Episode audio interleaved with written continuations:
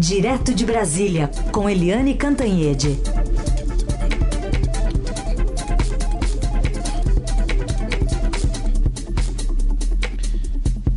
Oi, Eliane, bom dia.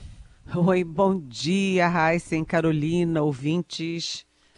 Bom dia, Eliane. A gente já começa aqui com as informações que vêm fresquinhas da Fernanda Boldrin lá do hospital onde o presidente Bolsonaro deu entrada agora de manhã. Oi, Fernanda. Bom dia. Bom dia, Raíssa. Bom dia, Carolina. Bom dia, Eliane e todos os ouvintes.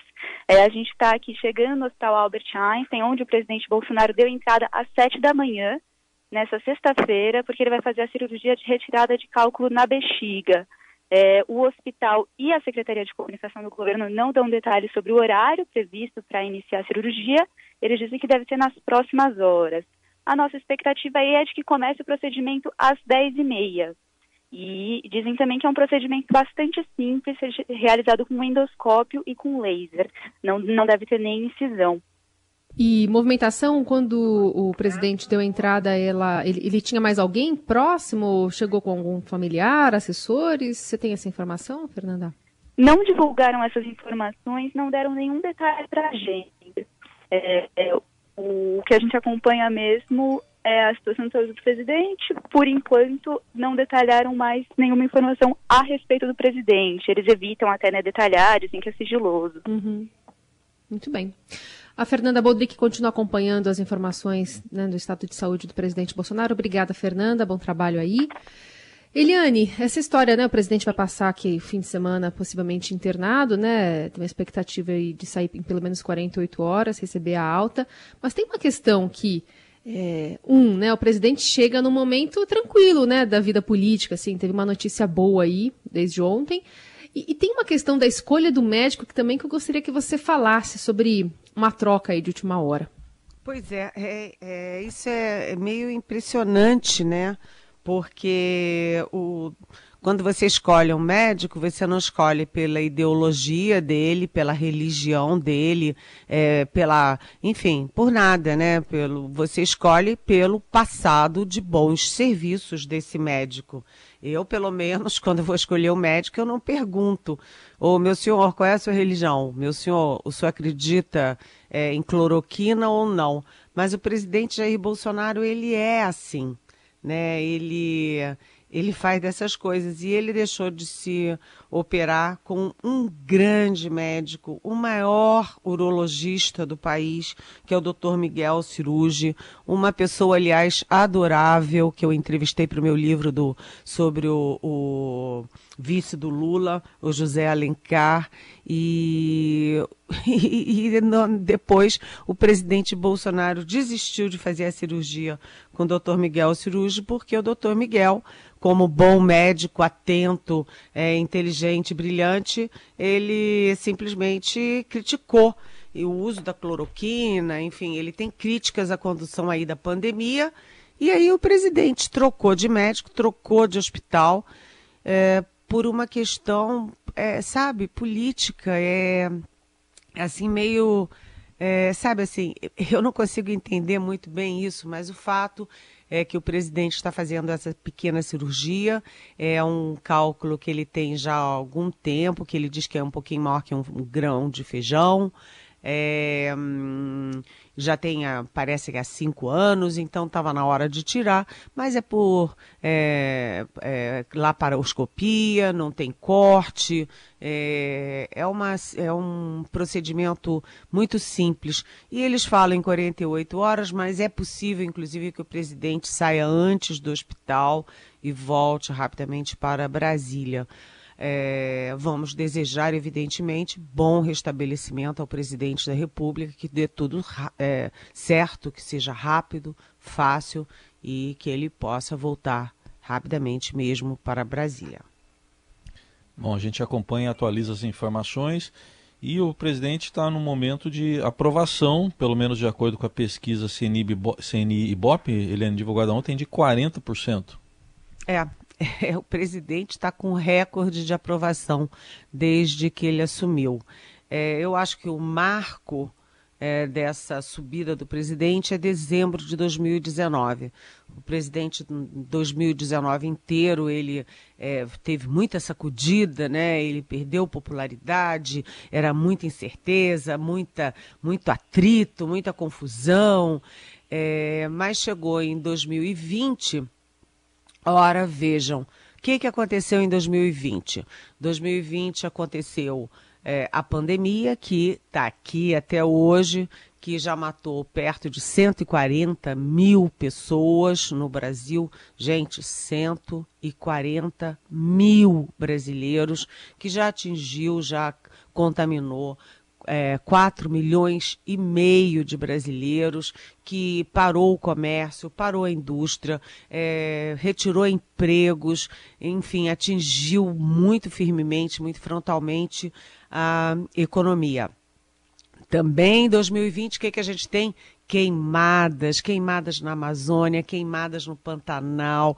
É uma tragédia, uma tristeza horrorosa é, que traz a, a, ira e a desconfiança do mundo inteiro sobre a capacidade do Bolsonaro de governar.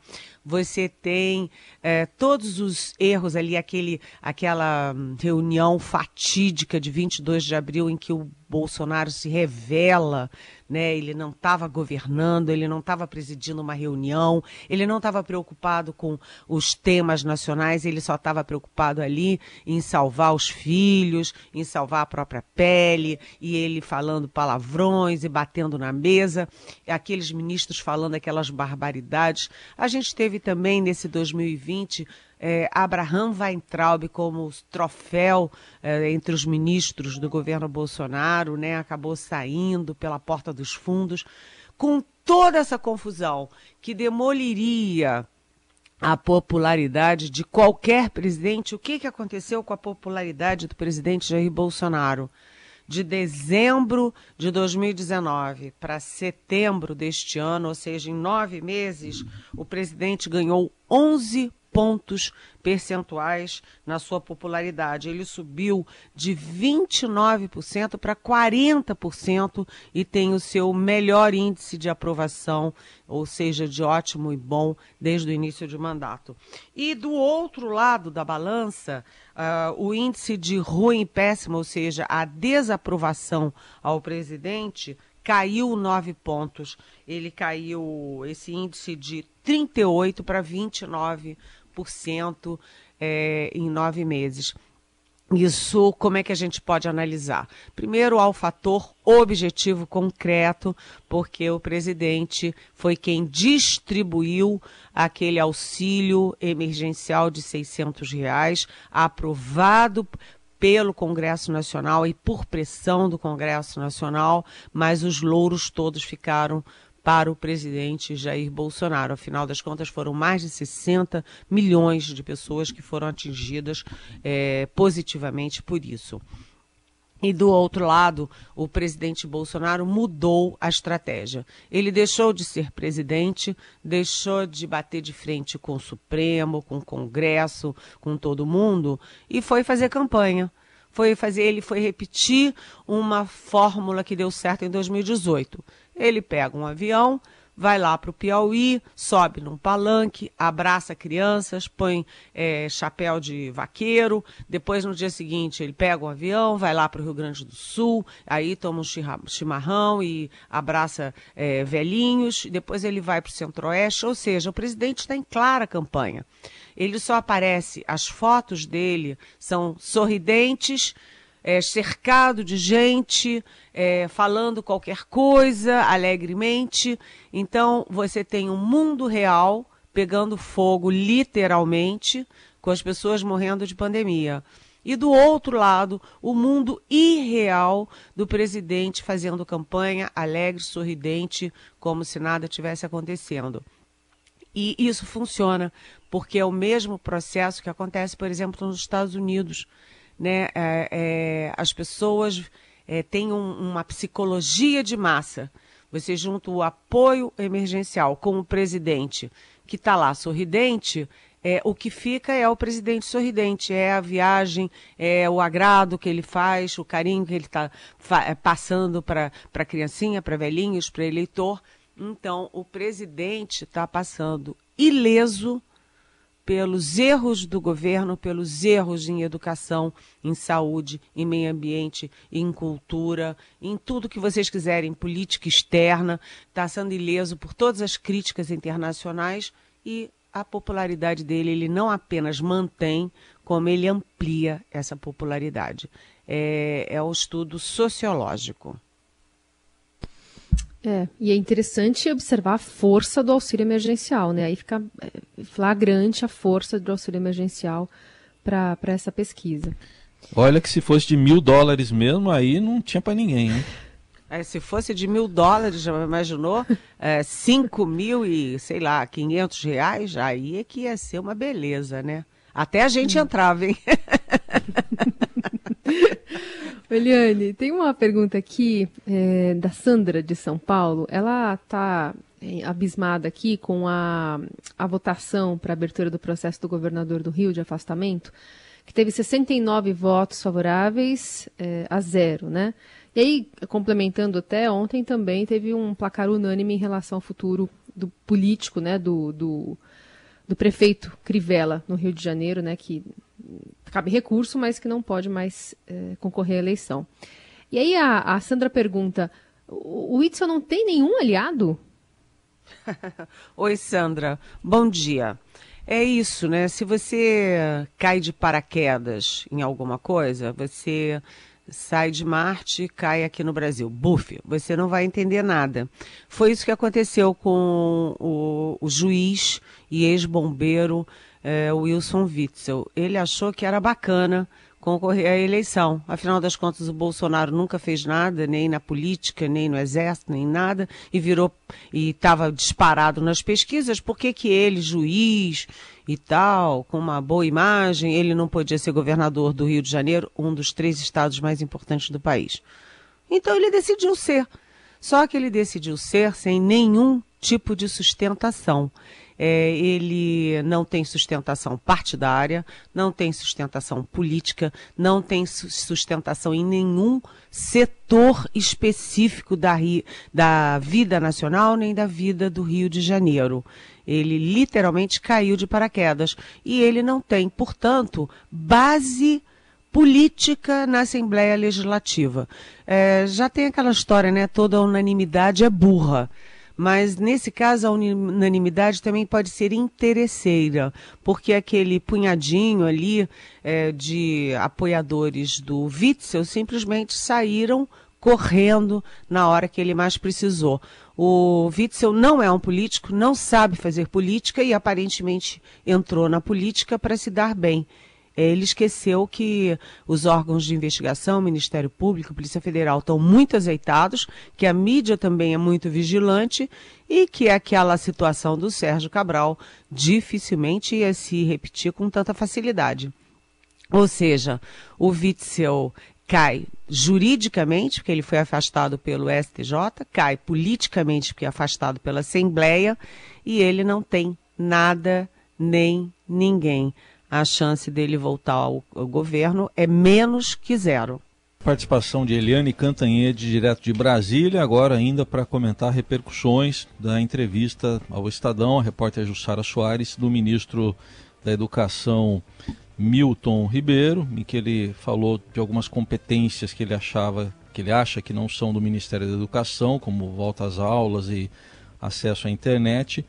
Mas ele falou de outros temas sensíveis também. Eu vou colocar, trazer aqui uma pergunta do ouvinte nosso, Eliane, para você comentar já, emendar no seu comentário, do Júlio Leite, que conta aqui para gente o seguinte, que ele, ele leu a entrevista, que o ministro afirmou que homossexuais são frutos de famílias desajustadas. O Júlio tem 55 anos, advogado formado pela USP, MBA pelo IBMEC, empresário, ele diz que é católico, contribuinte, cumpridor das suas obrigações com a sociedade, participa de projetos filantrópicos e ele conta que tem um companheiro há quase 20 anos, eles vivem em regime de união estável e há dois anos adotaram um bebê que agora está com dois anos e meio.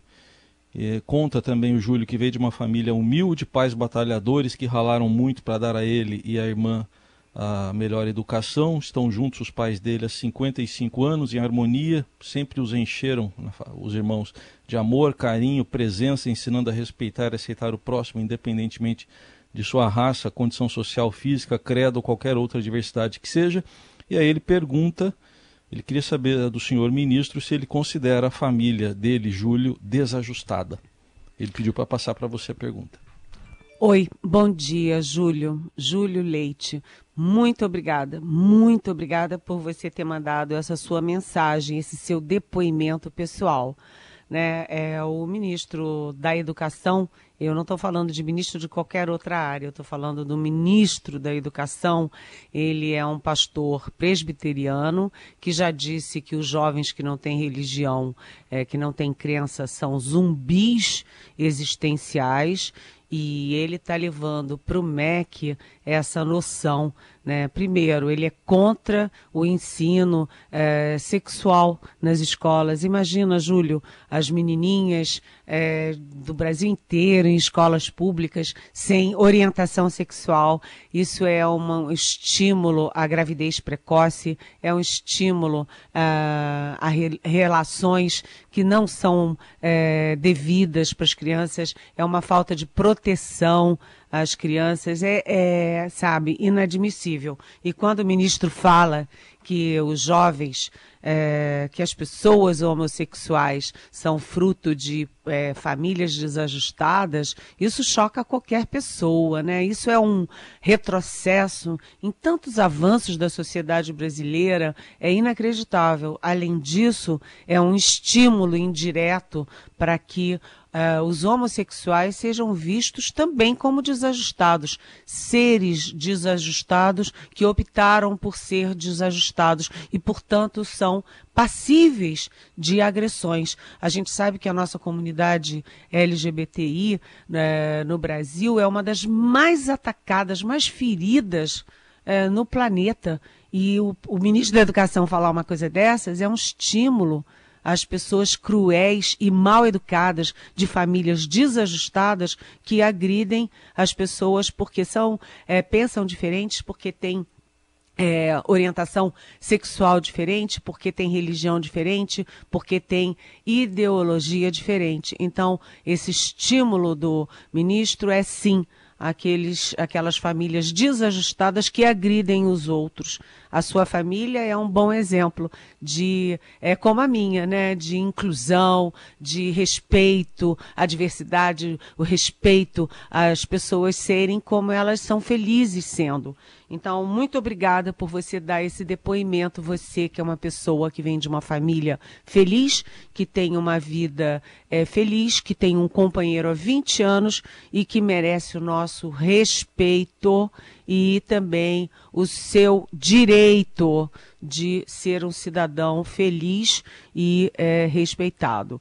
Agora, é, essa entrevista do ministro a Soares do Estadão está dando o que falar, porque o senador é, Fabiano Comparato, que é assumidamente gay, ele, ele é da rede do Espírito Santo e ele está é, entrando com uma representação no Supremo contra o ministro por crime de racismo, porque a homofobia foi é, equiparada a crime de racismo.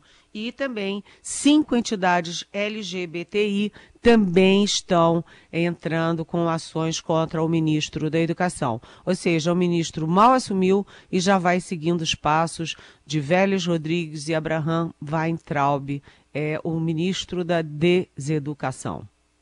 Eliane, pergunta também que chega da Maria, ela queria assim saber de você. Em paralelo à imprensa, um super trabalho do Estadão, como você acha que cidadãos, nós cidadãos, podemos melhorar e exercer plenamente o controle social para situações como os gastos públicos inapropriados da AGU, omissão de uso efetivo do orçamento, etc. Lembrando né, que a gente teve essa decisão favorável, a suspensão da promoção de mais de 600 é, funcionários da AGU, né?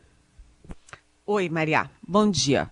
É, você sabe que quanto mais a gente vê ataques à democracia, aquela história de basta um cabo e um, um soldado para fechar o Supremo, rojões sobre o Supremo, é, manifestações para fechar o Congresso, usando inclusive o QG do Exército ali de fundo. Quanto mais a gente vê isso, a gente, mais a gente vê como a cidadania brasileira está alerta, né? As entidades, as instituições, a mídia, todo mundo alerta. E você vê que isso produz resultados. É, 600 pro, procuradores são promovidos de uma tacada só e tem um aumento de 21 mil para 27.300 num único dia e vão para o topo da carreira, ou seja, muito, muito cacique para pouco índio, a sociedade dá um pulo, a mídia dá um pulo e eles foram obrigados a voltar atrás. Voltar atrás porque o momento é de profundo desemprego na sociedade é, privada, né, na área privada, desemprego. Muita gente que perdeu boa parte do seu salário, né, porque por causa daqueles acordos, e você tem uma decisão do Congresso de impedir reajustes do funcionalismo por dois anos. E tem uma reforma administrativa para enxugar gastos do setor público. Diante de tudo isso, você dá um aumentão desse e põe todo mundo no topo da carreira Sabe, é, Maria, a minha resposta para você é o seguinte: é, a única solução nesses casos é a gritaria da sociedade, é um não, é um basta da sociedade, inclusive via mídia, porque a mídia é o canal da sociedade para os poderosos, como é o canal dos poderosos para a sociedade. Então, Maria, gritemos. Muito bem. Eliane Cantanhede respondendo as perguntas dos nossos melhores ouvintes aqui na Eldorado. Voltar na segunda. Valeu, Eliane. Até segunda. Beijão. Ótimo fim de semana.